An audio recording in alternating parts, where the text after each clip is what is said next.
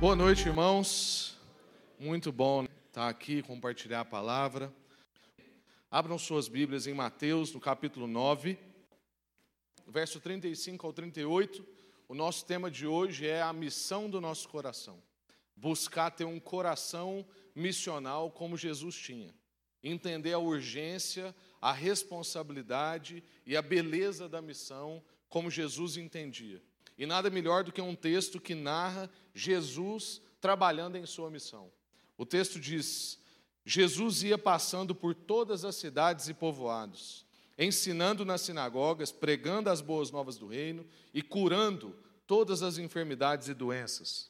Ao ver as multidões, teve compaixão delas, porque estavam aflitas e desamparadas, como ovelhas sem pastor. Então disse aos seus discípulos: A colheita é grande mas os trabalhadores são poucos. Peçam, pois, ao Senhor da colheita que envie trabalhadores para os seus campos. Quero ler mais uma vez, um pouco mais pausado, para você captar esse texto. Palavra de Deus. Jesus ia passando por todas, todas as cidades e povoados, fazendo três coisas: ensinando nas sinagogas, pregando boas novas do reino e curando enfermidades e doenças. Ao ver as multidões, ele teve um tipo de reação. Ele teve compaixão delas, porque elas estavam aflitas e desamparadas como ovelhas sem pastor. Então disse aos seus discípulos: A colheita é grande, mas os trabalhadores são poucos. Peçam, pois, ao Senhor da colheita que envie trabalhadores para os campos. Senhor, Fala com a gente agora, que o Senhor possa traduzir, ó Deus, a letra com o Espírito, para a gente sair daqui transformados. Que o Senhor quebrante o nosso coração para receber essa semente e que o Senhor faça ela dar frutos, ó Deus, na nossa vida, em todo lugar que a gente tiver, em todo tempo que a gente viver, em nome de Jesus. Amém. Graças a Deus. Irmãos, o Pai enviou o Filho. Deus enviou Jesus numa missão. Jesus foi enviado e Jesus está enviando. Essa é a dinâmica de Deus para revelar a nova realidade do seu reinado. Uma realidade diferente, uma realidade nova, um novo jeito de viver, um novo tempo com novas possibilidades e um tempo de movimento. Essa é a dinâmica que Deus escolheu. Ele envia o seu filho e agora o seu filho nos envia e a gente tem esse trabalho de continuar essa missão. E um dia como hoje, esse dia que a gente viveu e está vivendo ainda, de um almoço em prol de missões, a gente está aqui todo mundo junto para enviar um casal para espiar uma terra e, quem sabe, desenvolver um trabalho promissor naquele lugar. Temos também a família do Diogo e da Priscila preparando aí para serem enviados para a Índia.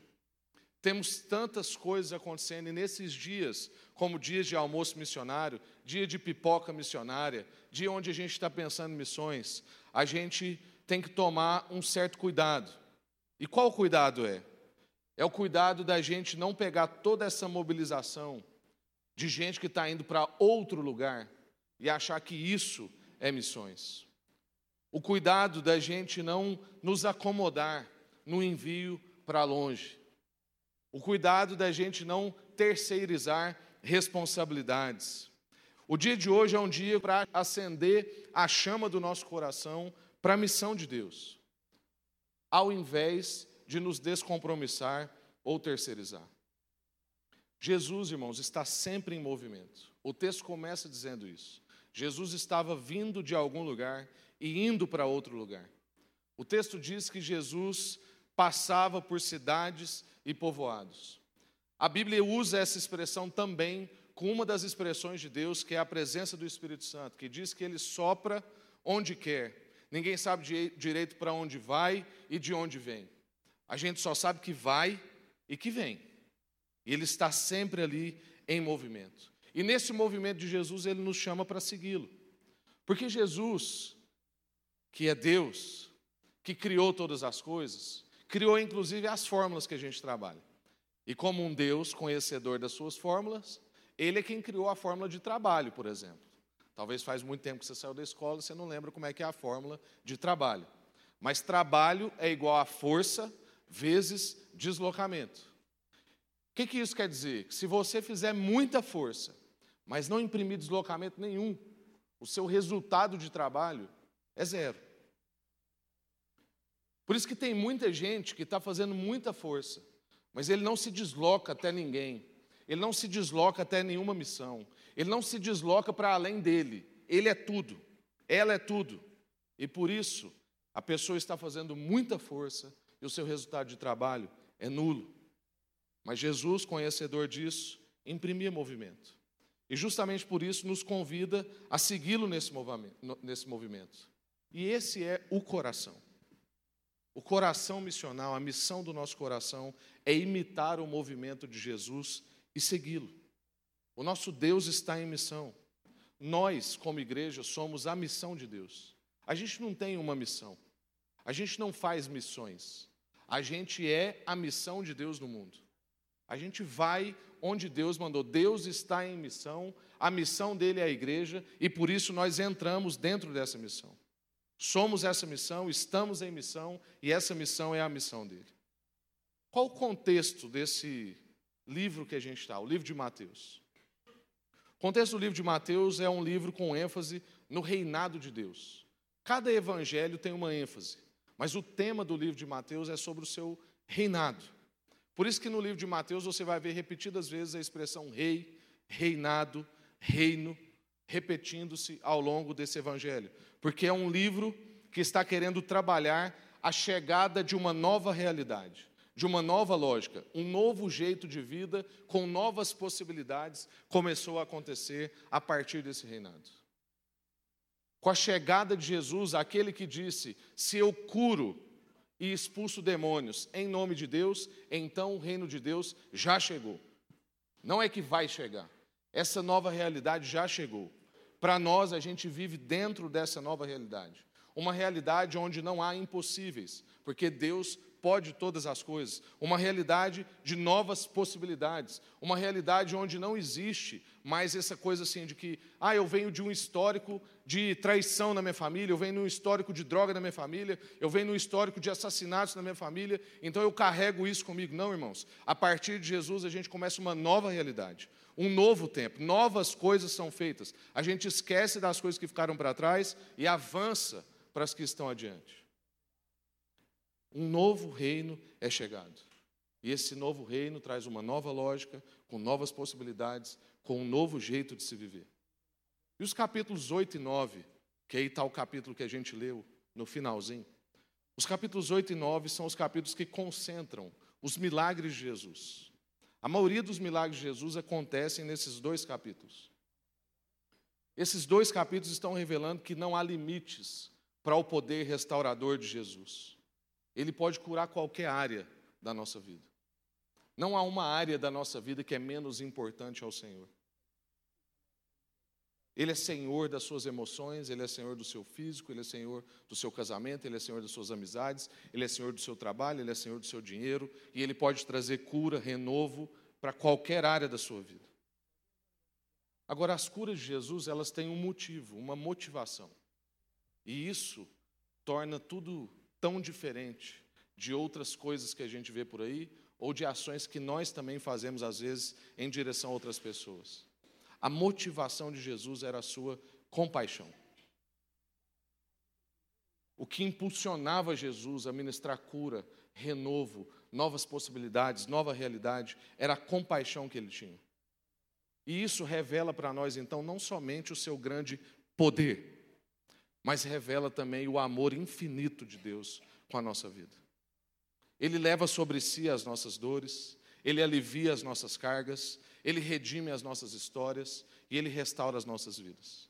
É isso que esse trecho que a gente leu está querendo comunicar com a gente. Então, irmãos, nada como a gente olhar para um homem que tinha uma missão no coração e tinha um coração totalmente missional, estava aqui para uma missão, foi enviado para essa missão saiu do seu conforto de divindade para adentrar na nossa realidade, ser solidário com a nossa dor, viver o que a gente vive.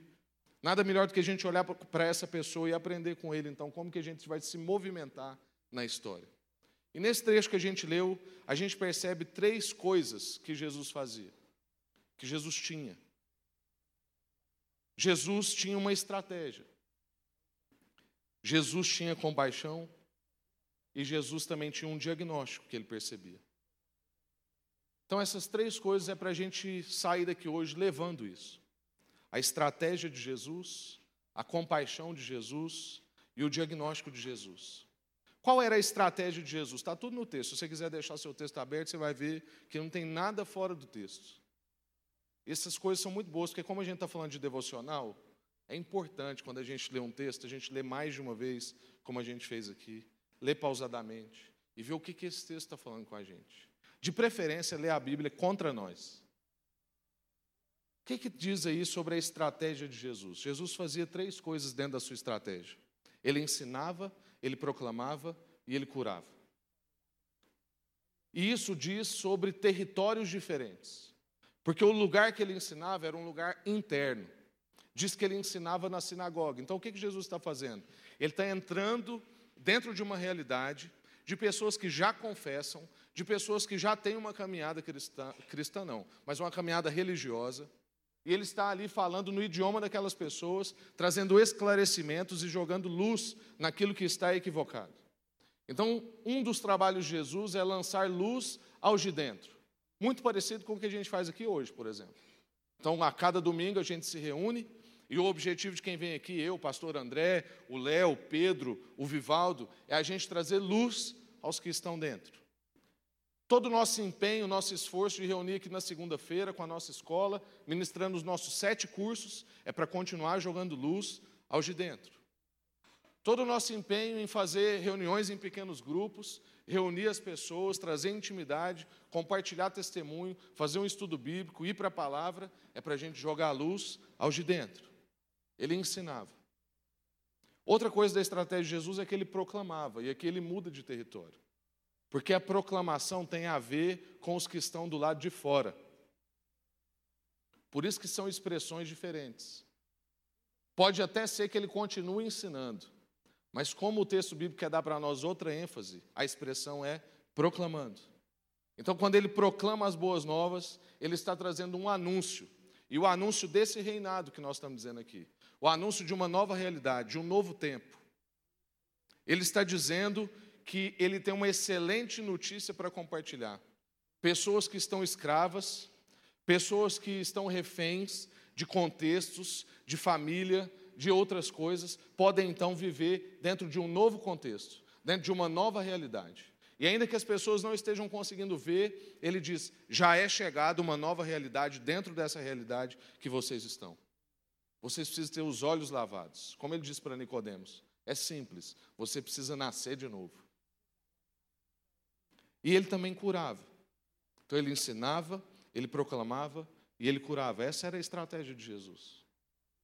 E quando ele ministrava cura, ele fazia muito mais do que restaurar a saúde física das pessoas. Ele as inseria novamente na sociedade.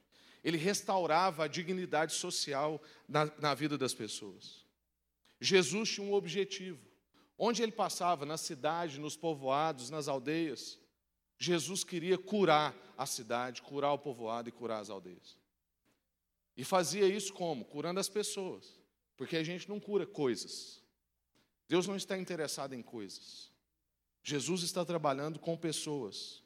E ele queria curar então a cidade do endividamento, da corrupção, da crise educacional, da ansiedade, da depressão, da enfermidade física, dos sofismas mentais, do poder religioso que oprimia naquela época. Jesus queria trazer para as pessoas cura completa. Não era somente uma questão de cura na sua saúde física.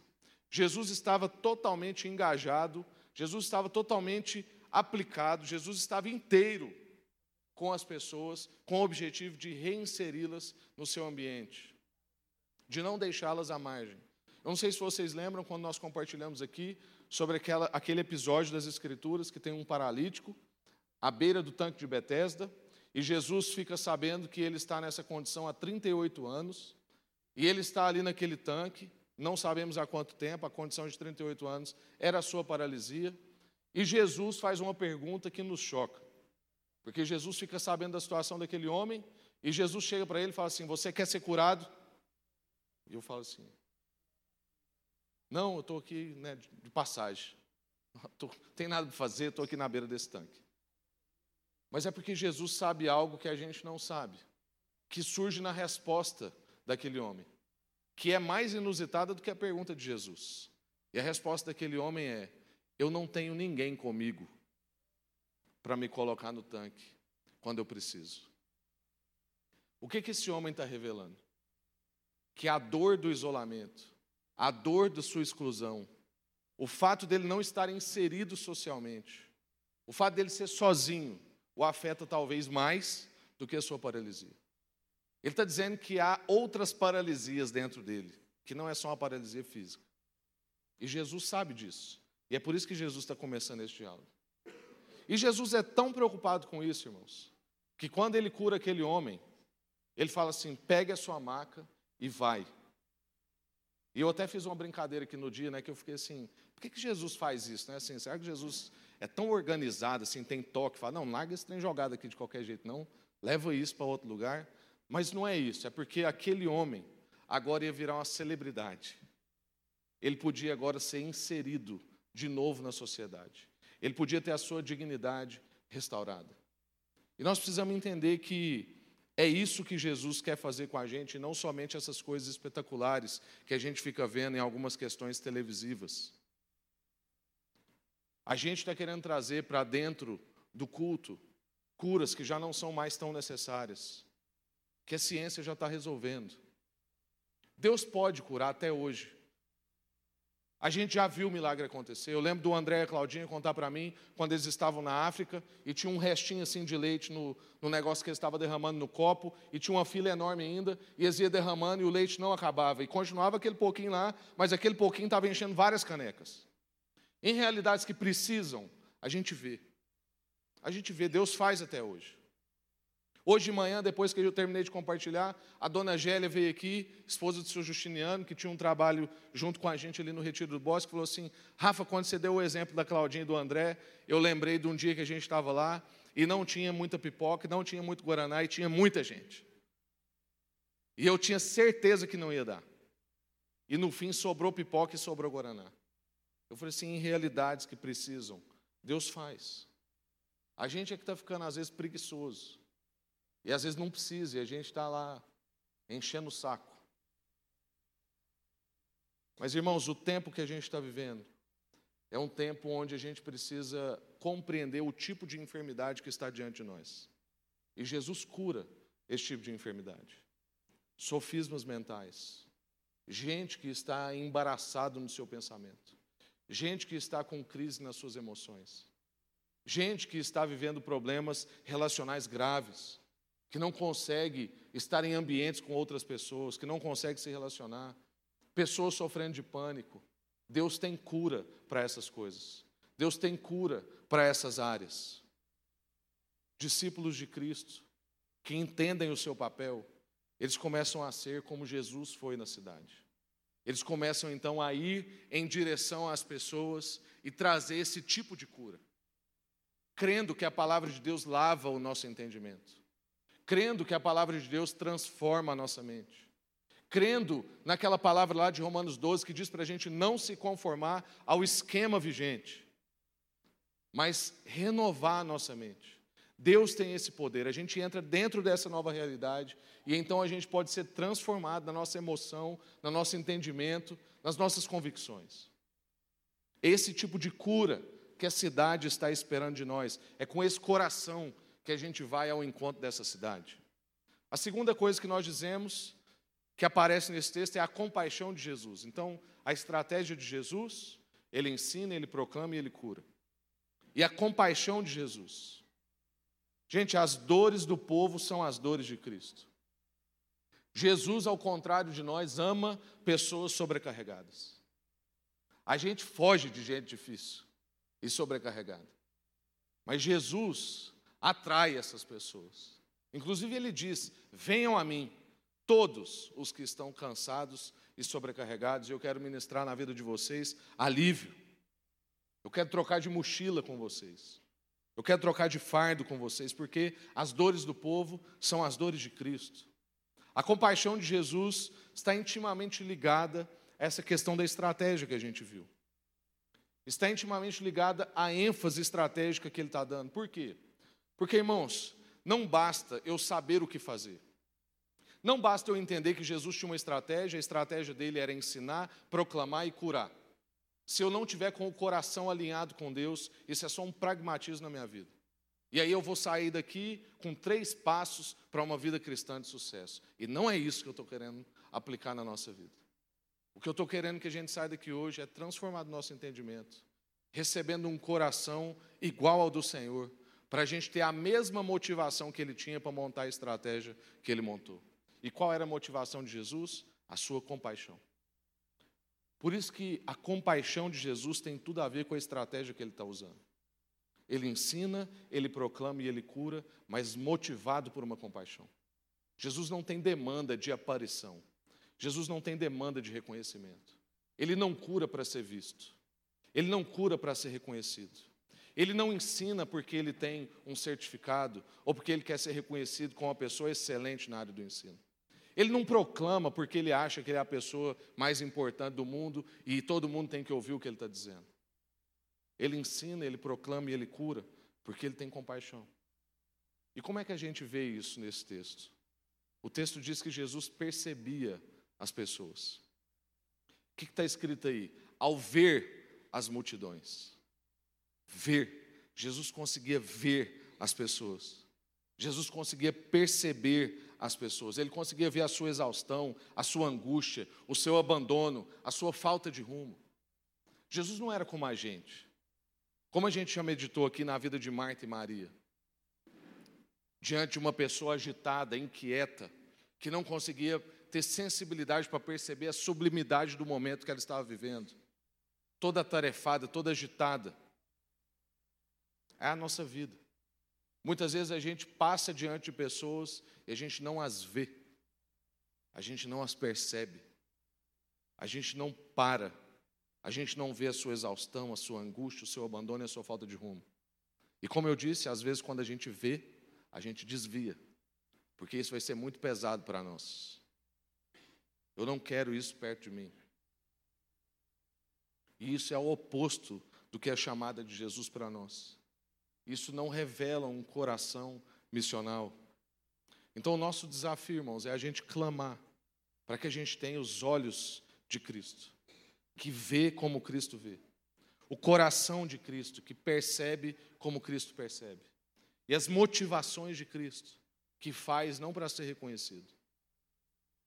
Muitas vezes a gente vai ajudar pessoas que querem reclamar de outras, eu não sei como é que é a experiência de outras pessoas que atendem pessoas, mas via de regra é assim. Eu estou aqui porque fulano é muito difícil. Aí o fulano às vezes é um marido, é um irmão, é um primo, é um colega de trabalho, mas geralmente o problema está sempre no outro. E quando a gente vai ouvindo aquela história, a gente vai percebendo que há uma crise. E a crise é porque todo o bem que essa pessoa está fazendo, ministrando, derramando, toda oferta que ela está fazendo em favor de outra pessoa, não é uma oferta livre, não é uma oferta voluntária, não é uma entrega com um fundo de compaixão. As suas motivações estão desalinhadas, há expectativas de reconhecimento, há expectativas de agradecimento. E é assim na nossa vida. Eu não estou aqui falando de outro, eu estou falando também de mim. A gente faz e a gente espera. E esse é muito do desafio das nossas relações. Porque não tem nada pior do que alguém o tempo inteiro apresentando uma conta para a gente pagar. A gente sente quase como se aquela pessoa não, não precisasse ter feito nada para nós. Era melhor se ele não tivesse feito nada. Ter as motivações de Cristo, ter o coração de Cristo e conseguir ter os olhos de Cristo, ver as pessoas. Isso não é ilusão ou utópico, irmãos. Porque a gente é de Cristo e a gente está em Cristo. Já vi muita gente também falar para mim assim: Ah, Rafa, mas isso tudo que você fala aí, Jesus conseguia porque ele era Deus. O que, que Jesus tinha que até então os discípulos não tinham? A presença do Espírito Santo. Por isso que ele diz que era necessário que ele vá para que o Espírito viesse. Então, agora, nessa nova realidade que a gente vive, com a presença do Espírito Santo em nós, nós podemos ver como Cristo vê, ter o coração que Cristo tinha, perceber como Cristo percebia, ter as motivações que Jesus era motivado, que não requer em troca, que não necessita de auto-reconhecimento, que não precisa dessas coisas que nos embaraçam nas nossas relações e na nossa vida. Então eu quero te perguntar: há quanto tempo você não vê alguém?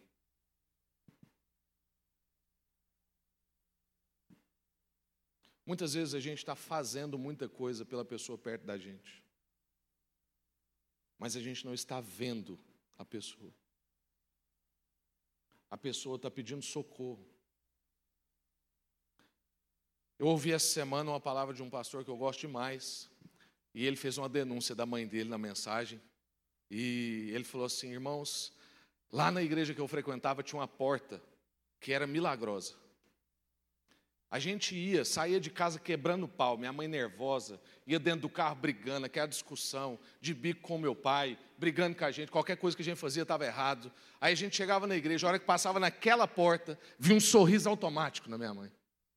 A porta dos milagres, era impressionante. Tinha dia na semana que eu tinha vontade de ir lá e passar por aquela porta de novo para ver se ficava tudo bem. O que, que eu estou querendo dizer com isso? Que tem gente no nosso meio que a gente acha que está tudo bem e não está. É só a porta do milagre ali que aconteceu. Tem família que a gente acha que está tudo bem e não está. Tem gente que a gente acha que está convivendo com muita gente e não está, está isolado, está sozinho. Precisa ser inserido socialmente precisa ser acolhido nas suas emoções, nas suas necessidades.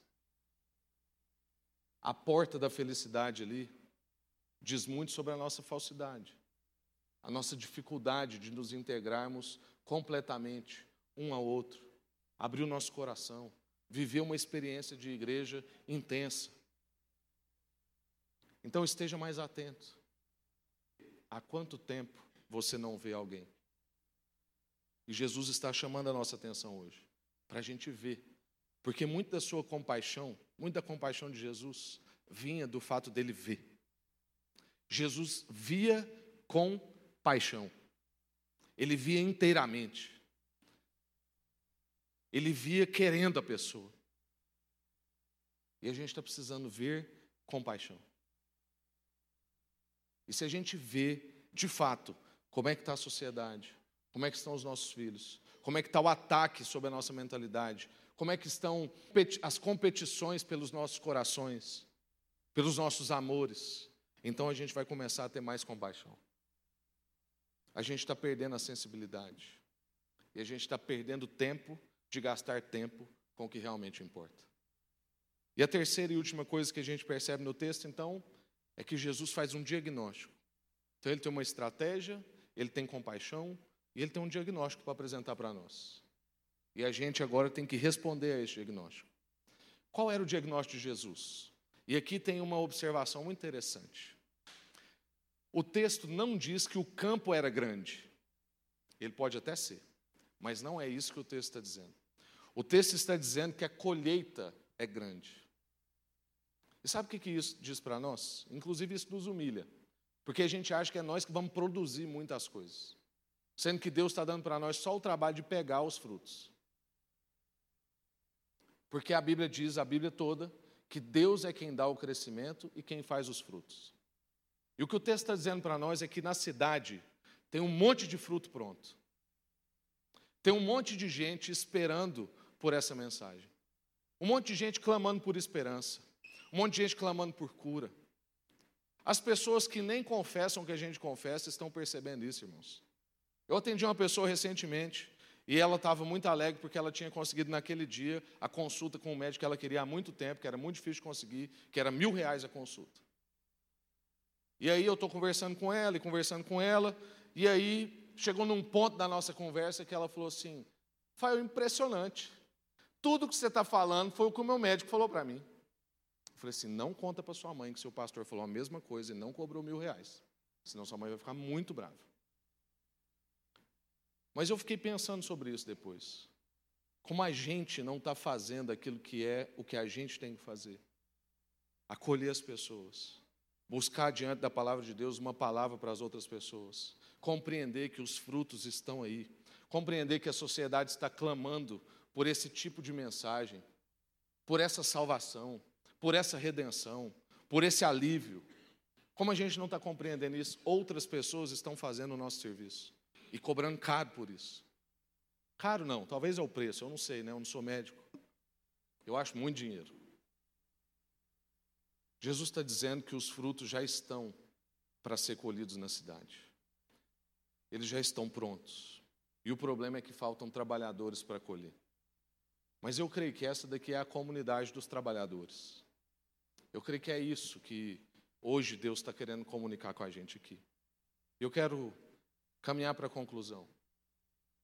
Tem uma coisa nessa história que a gente leu nesse trecho, nesses versos, tem uma coisa que me impacta muito. Porque o texto está dizendo que Jesus andou assim, de Nova York a Alfaina. E ele percebeu uma coisa em comum. Isso é impressionante. Jesus foi em grandes cidades e foi em povoados e aldeias. E ele tinha um diagnóstico que cabia em todos esses lugares. O mesmo diagnóstico. Qual que era a coisa em comum que Jesus via de Nova York a Alfaina? Não interessava o tamanho do local, o diagnóstico permanecia. Pessoas angustiadas, pessoas sofrendo, pessoas sem esperança, pessoas oprimidas. E ele diz que tudo que ele via era uma única percepção: pessoas como ovelhas que não têm pastor. Esse era o diagnóstico de Jesus. Ó, depois de eu passar por aí tudo, conversar com muita gente, ministrar muita cura, ensinar muita gente, proclamar muito, tem uma coisa que eu percebi. Não interessa se eu estou numa metrópole ou se eu estou no interior do interior.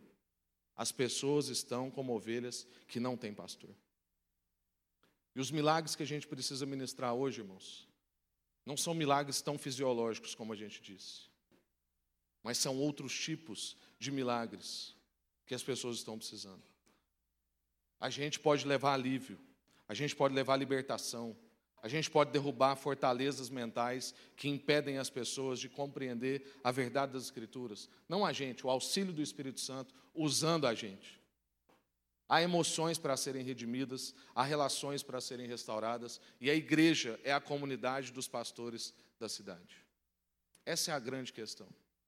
A gente tem um diagnóstico comum. A cidade de Goiânia está como ovelha que não tem pastor. Independente da gente andar e cada esquina tem uma igreja parece que a gente está reunindo para nós, para ficar bom para nós. Quando a gente conversa com alguém da área pública, é para ficar bom para nós. Essa semana eu tive reunido com o pastor Paulo Júnior e outras pessoas, com um determinado secretário de determinada área, e a gente, não vou falar de mais questão, vocês encontram quem é a pessoa, né? E aí a gente estava lá propondo uma parceria público-privada. Tinham dois empresários com a gente, dispostos a investir, e a gente chegou para ele, e aí o Júnior começou com toda a parte filosófica, e a hora que a gente falou assim, então o que a gente quer é fazer uma parceria público-privada. O cara falou assim, não tem jeito. Porque a parceria público-privada subentendia que ia precisar de verba pública. Né? Falou, não tem jeito, não pode, tem isso, tem aquilo, colocou os empecilhos. Aí um dos empresários falou assim, não, e se não precisar de verba pública? Aí o secretário mudou na cadeira, falou, aí tem jeito. Eu falei, olha que impressionante. Por quê? Porque ele estava lá sentado o dia inteiro. E todo mundo da esfera religiosa que já foi falar com ele, foi falar com ele para pedir, e não para oferecer. E o que a gente está lá é oferecendo um serviço. Nós estamos lá propondo para ele o seguinte: em tal região você está atendendo 10 mil pessoas, a gente quer atender 5 mil, e você atender 5 mil com o mesmo contingente de trabalhadores que você tem, para você poder atender melhor. E a gente tem o povo, e a gente quer atuar. A pessoa nem entende, ele dá um bug de 30 segundos assim no cérebro. Ficou assim: Oi? A igreja é a comunidade dos pastores da cidade. A gente se reúne para a gente ser enviado. A gente se encontra para ir em direção à cidade, pegar esses frutos que Jesus está dizendo que já está pronto para ser colhido.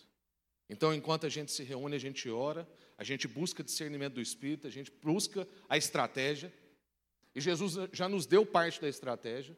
Então tem uma parte que a gente faz para dentro, mas tem uma parte que a gente faz para fora, e na parte que a gente faz para fora, a gente faz ministrando cura, restauração, trazendo novidade de vida. Então a gente busca esse discernimento para entender a estratégia, para a gente saber como servir melhor a cidade e revelar Jesus para as pessoas. Então, irmãos, vamos usar a estratégia de Jesus, ter a compaixão de Jesus e responder ao diagnóstico de Jesus. Amém? Quero orar com você. Deus, como a gente cantou aqui, nós somos igreja, os trabalhadores. A seara é grande demais. Tem muito fruto para ser colhido, ó Deus. Ajuda-nos. Ajuda-nos a ter discernimento se, se a gente vai pegar esse fruto com a mão, se a gente vai pegar esse fruto com vara, se a gente vai, ó Deus, subir no pé, se a gente só vai esticar, se a gente vai chamar um irmão maior. Dá-nos, ó Deus, a estratégia. Mas a gente sabe que os frutos já estão por aí na cidade. E tem gente clamando. Tem gente clamando. A gente quer responder, Deus. A gente quer imitar a sua estratégia. A gente quer imitar o seu coração, ter compaixão. E a gente, ó Deus, quer responder ao seu diagnóstico. Então vem, ó Deus, e envia-nos nessa noite. Que o Senhor possa batizar a gente com o entendimento de que nós somos os pastores da cidade. Essa é a reunião daqueles responsáveis pela cidade. Pastor do colega de trabalho, pastor do colega de sala, pastor do amigo do condomínio, pastor da realidade em que ele está. Cada um aqui tem a responsabilidade. Pastores e pastoras das suas amigas e dos seus amigos. Envie-nos, ó Deus, em direção à cidade, para que a gente possa mesmo responder ao seu diagnóstico e a nossa cidade já não padeça mais de ser uma cidade como ovelhas que não tem pastor. Em nome de Jesus. Amém. Graças a Deus.